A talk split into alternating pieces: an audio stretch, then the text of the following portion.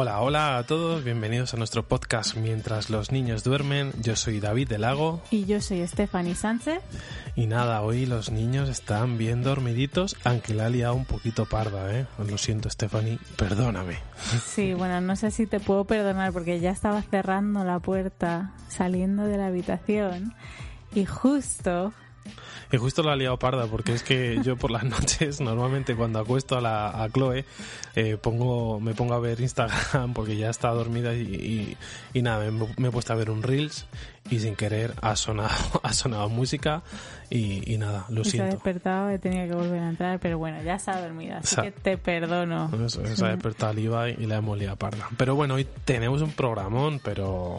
Programón, programón, ¿eh? Muy emocionados, sí, porque bueno, hoy es San Valentín o, dentro de poco va a ser San Valentín, no sé exactamente cuándo va a salir esto, pero queremos contaros un poco nuestra experiencia como pareja y poder ayudaros en la medida en lo que sea posible. Para ello queremos contaros siete errores que seguro, seguro, seguro arruinarán tu relación amorosa si los cometes. Esperamos que no los cometas, pero lo cierto es que eh, David y yo somos pecadores de estos errores, los hemos cometido en el pasado o en el presente, eh, pero bueno, los tenemos ya ahí pensados, los tenemos eh, un poco como en la mente para intentar evitarlos.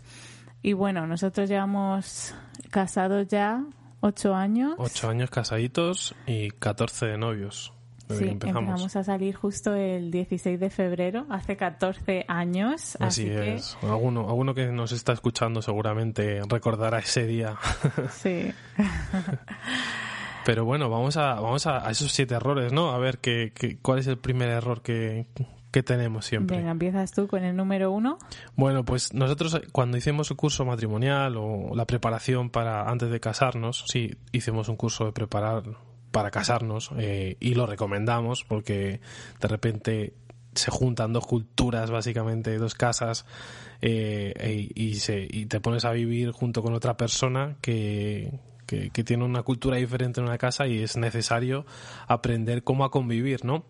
Eh, y bueno, el primer error es decir cosas como siempre y nunca. Eso está prohibido en el matrimonio y yo soy muy pecador de esto pero sé que es difícil, siempre caigo. Siempre, es que tú siempre, o es que tú nunca, todos esos son, son frases a evitar.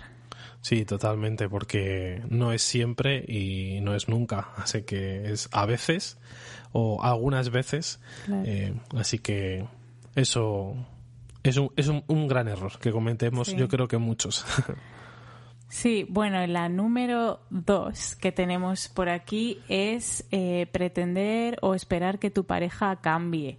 A veces hay ciertas cosas que no aceptamos de la otra persona que no, o que no entendemos bien porque es diferente a nosotros y por tanto intentamos cambiarla sutilmente o quizá en nuestra mente pensamos que podemos hacer eso, pero esto no suele salir bien y al final solo crea discusiones. Así que es muy importante aceptar al otro tal y como es y hacerle sentir eh, pues que tiene ese espacio para ser él mismo o ella misma y que no estás siempre ahí machacándole a lo mejor por lo que hace o por lo que no hace o por lo que no te gusta tanto de él o por sus manías. Eh... todo lo que estás diciendo me, encanta, todas sus manías y todo eso. Entonces, Estefania, una cosa. ¿Puedo volver al rap? ¿Puedo volver a vestirme con esos pantalones anchos ahí guays? Bueno, no, no, hablemos, no hablemos sobre la ropa mejor. Pero eh, también sé que hay cosas de mí que seguramente tú tienes que, aceptar y sobrellevar. Y, y eso, que es muy importante, ¿no? Eh, intentar no cambiar a la otra persona. Sí, no estar por encima de, la otra persona, sino estar igual. Y eso totalmente nos lleva a nuestro tercer error, que es imponer tu opinión sobre cierto tema. Este va muy ligado al punto anterior, como hemos dicho, y es que no solo hay que respetar, sino que en las relaciones también hay que ser tolerantes. Dos personas diferentes no van a coincidir en todas sus opiniones y creencias. Por tanto, si tú impones tu opinión y no dejas espacio para que los demás expresen lo que piensan, pues seguramente estarás haciendo que tu relación se rompa poco a poco. Así que es un punto y un error que también a veces yo soy pecador. Intento imponer siempre, a veces mi opinión y, y no, no, no está bien, es un, es un error que, que trae muchas discusiones, también eh, la otra persona pues se siente, eh, la hace sentirse inferior y, eso, eso no es así, eso no es así. Sí, a ver, yo creo que esto sirve en todas nuestras relaciones, no solo en el matrimonio, en el noviazgo, sino con cualquier otra persona, ¿no? Siempre eh, hay que saber escuchar y, y aceptar la opinión de, del otro y creo que nuestra sociedad cada vez se está acostumbrando más a eso aunque a veces en casa es más difícil llevarlo a cabo que, que fuera de casa. Sí, así es. ¿Y cuál es nuestro cuarto error, Stephanie? Número cuatro. Reprochar argumentos del pasado durante discusiones en el presente. bang, bang, bang. bueno, es que, a ver, lo de discutir es todo un arte, porque para hacerlo bien es difícil, de verdad. O sea, para evitar, pues, gritos, reproches vamos a decir, insultos en, en los casos de las parejas más apasionadas.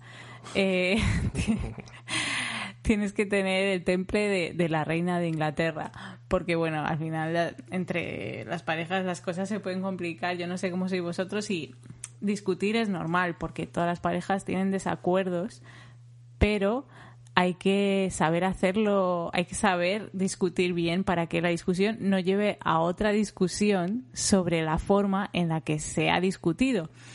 Eh, porque al final, mientras se discute, pues has ofendido al otro y entonces ya no solo tienes que pedir perdón a lo mejor por el primer concepto, sino también por haber hablado mal o por haber eh, reprochado cosas del pasado o por pues todas estas cosas que estamos diciendo. Entonces, sí, para discutir, intentar mantener la sangre fría, la cabeza en el presente y ir al grano, ¿no? Porque al final, si no, te vas por, la, por los cerros de Úbeda. Sí, yo creo que aquí es difícil siempre mantener la cordura en muchas, muchas ocasiones. Pero bueno, siempre me acuerdo de, las películas americanas de siempre el hombre dulce, que cuando discuten hay una peli romántica, no hay una discusión ahí grande ni nada, sino es, pues, tío, pues no, no es así, la vida normal no es así y cuesta, y cuesta mucho, pero siempre hay que, pues, si, si la discusión sabes que va a ir a más o que está yendo a más, pues mira, vamos a relajarnos, uno se va a una habitación o otro se va a otro lado, se relaja, baja la presión y, y luego pues hay que volver. Y en medio de la discusión y todo eso, yo creo que hay algo clave en todo esto que es el, perdón, ¿no? Siempre, siempre cuesta a muchos, a uno mismo, el, pedir perdón. Y creo que, que eso es, es es de valientes el pedir perdón. Así que muchas veces las discusiones son porque no se pide perdón o porque alguien ha hecho mal algo o le ha hecho daño o incluso por cualquier cosa, pues eh, el pedir perdón creo que y con y sabiendo que de lo que pides perdón pues eh, rebaja totalmente toda la discusión. Así que sí, el orgullo y, y bajar, bajar el orgullo, ser humilde es también muy importante. Clave en esto. Así es, así es. Pues vamos al, número 5, nuestro quinto error, es dejar de alimentar la relación. Pues es, normal que cuando tienes niños y la vida se te echa encima, es muy fácil que el romanticismo desaparezca y que sea difícil encontrar tiempo para salir a cenar o hacer cosas especiales. Al final, como padres, hay tantas cosas que, que, que, no puedes hacer eh, y que estás limitado porque tienes unos peques y una responsabilidad. Y más ahora en época de COVID necesitas imaginación, nos hemos tenido que reinventar en, en los trabajos, incluso en los matrimonios nos tenemos que reinventar también porque te toca confinar y, te, y, y, tienes que hacer cosas especiales en casa o tienes que ver películas que a lo mejor no te gustan ver o, o tienes que comprar más chocolate de lo normal. Eh, pero... vino más vino, mucho vino. Pero sí, nosotros llevamos un mes, más de un mes confinados perimetralmente, así que estamos aquí en casa deseando eh, que vengan a cuidar a nuestros niños para irnos de cita. Pero sí, eh, la verdad que eso de alimentar la, la relación es, es muy importante y muy algo que hay que planearlo, organizarlo, pensarlo y, llevarlo a cabo y disfrutarlo, porque al final es de lo que más se disfruta. Sí, así es. Cuando te casas o empiezas una relación, eh, hay que cuidarlo todo y, y, estamos viendo que es súper importante la familia y hay que, hay que regar la familia pues y, y tu matrimonio pues eso cuidando con detalles con pues con momentos especiales con películas con lo que sea lo que sea especial pues pasarlo bien juntos y, seguir ahí manteniendo esa llama. Número 6 hablar mal de tu pareja a sus espaldas. Ven, ven, ven. bueno, una cosa es pedir consejo a una amiga sobre tu relación, sobre cómo puedes mejorar en tu matrimonio. Y otra cosa es despotricar sobre tu marido, tu novio o, tu novia, tu mujer.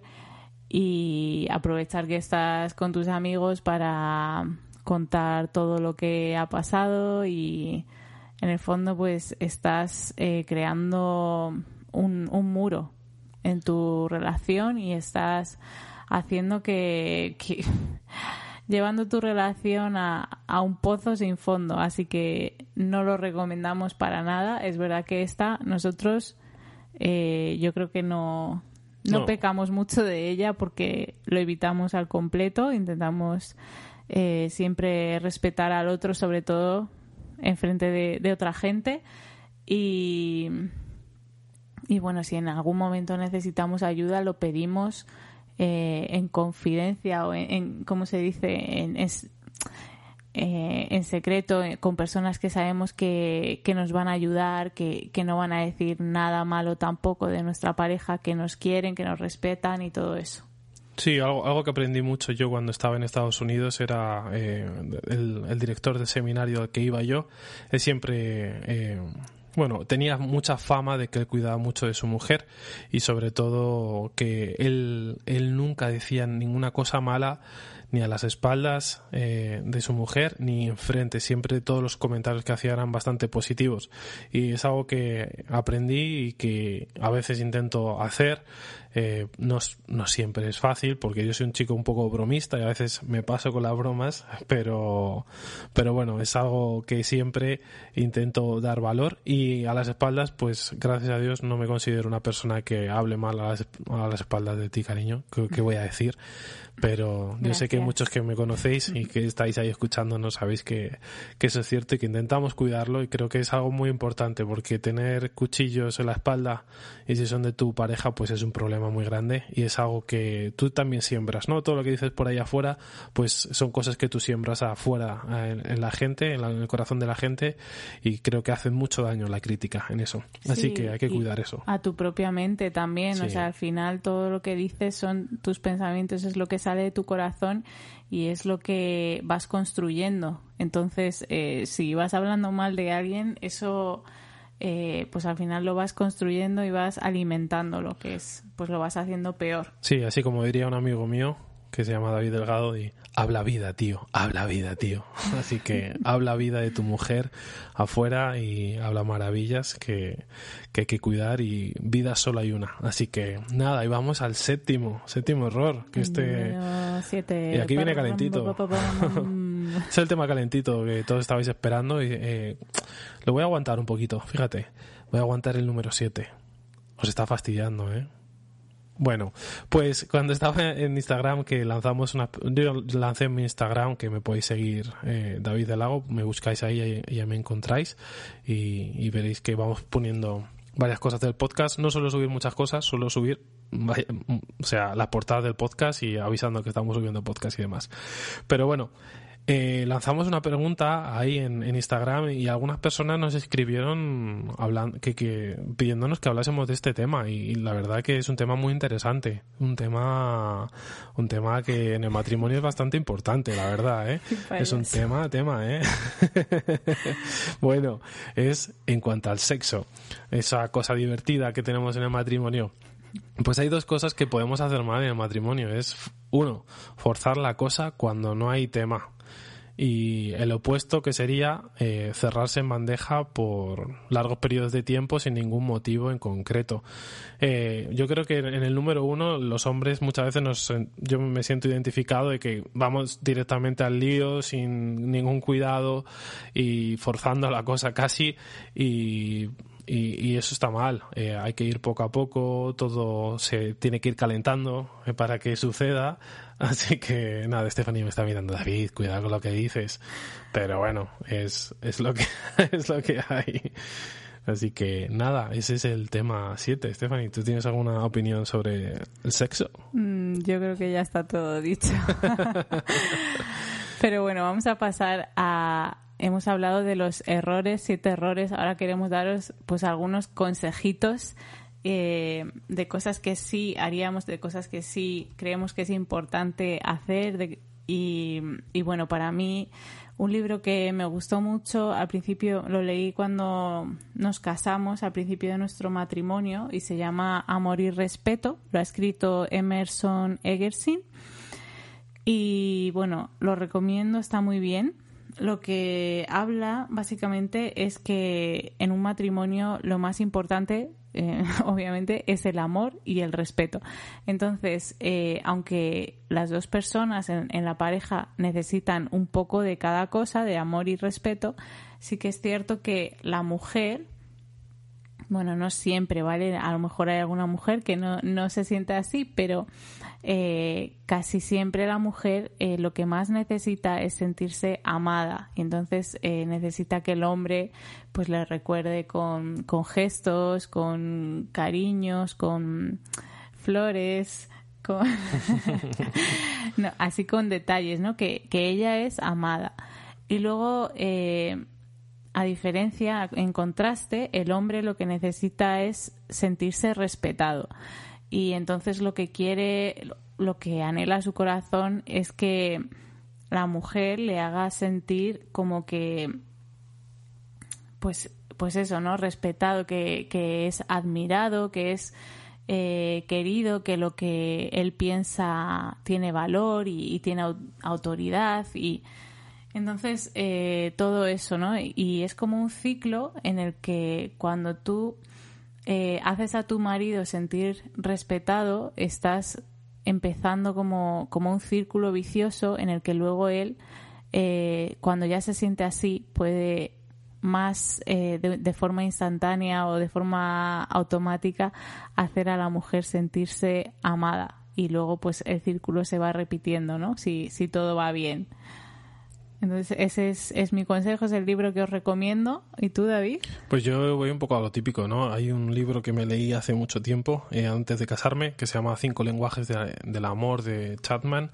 Y la verdad es que es, pues aprendí bastante porque pues yo creo que cada persona tiene un lenguaje y hay que, hay que saber qué lenguaje tiene cada persona. Y yo identifiqué un lenguaje rápido de, que es el de Stephanie que es el de los regalos. Es un lenguaje de amor que a Stephanie le, le, alegra mucho y creo que valora y se siente querida gracias a, eso, ¿no? A, que hay detalles siempre y no, no son siempre detalles grandes, sino cualquier detallito pequeño, ah, pues la alegra bastante y para mí eso es es algo importante que aprendí y que me hizo pues observar diferente la, relación y creo que me hace observar también a otras personas, no solo dentro del matrimonio, sino afuera en la calle con la gente, pues cada persona tiene un lenguaje del amor y, lo entiende de maneras diferentes y me ayuda muchísimo ese libro, así que yo creo que hay que observar qué cosas le gustan a tu pareja, intentar hacerle feliz con esas cosas y aprender. Creo que observar en el matrimonio es importante y también el escuchar, ¿a que sí, cariño? Claro que sí, cariño. ¿Has visto cómo me respeta? es que qué bien, qué bien. La escucha activa es lo más importante. Eso ya hablaremos otro día. Eso es, eso es. bueno, pues hasta aquí eh, los errores y también nuestros consejos. Esperamos que lo hayáis disfrutado mucho. También queremos pediros que lo compartáis si os ha gustado, si creéis que hay alguien que lo puede escuchar y le puede venir bien, que no dudéis en pasárselo. Y... Y nada, pues que buenas noches. Y si es buenos días, pues buenos días. Y si estás cocinando, pues que esté cocinando algo rico. Y, y nada. Y nada, feliz noche y, que, duerman mucho.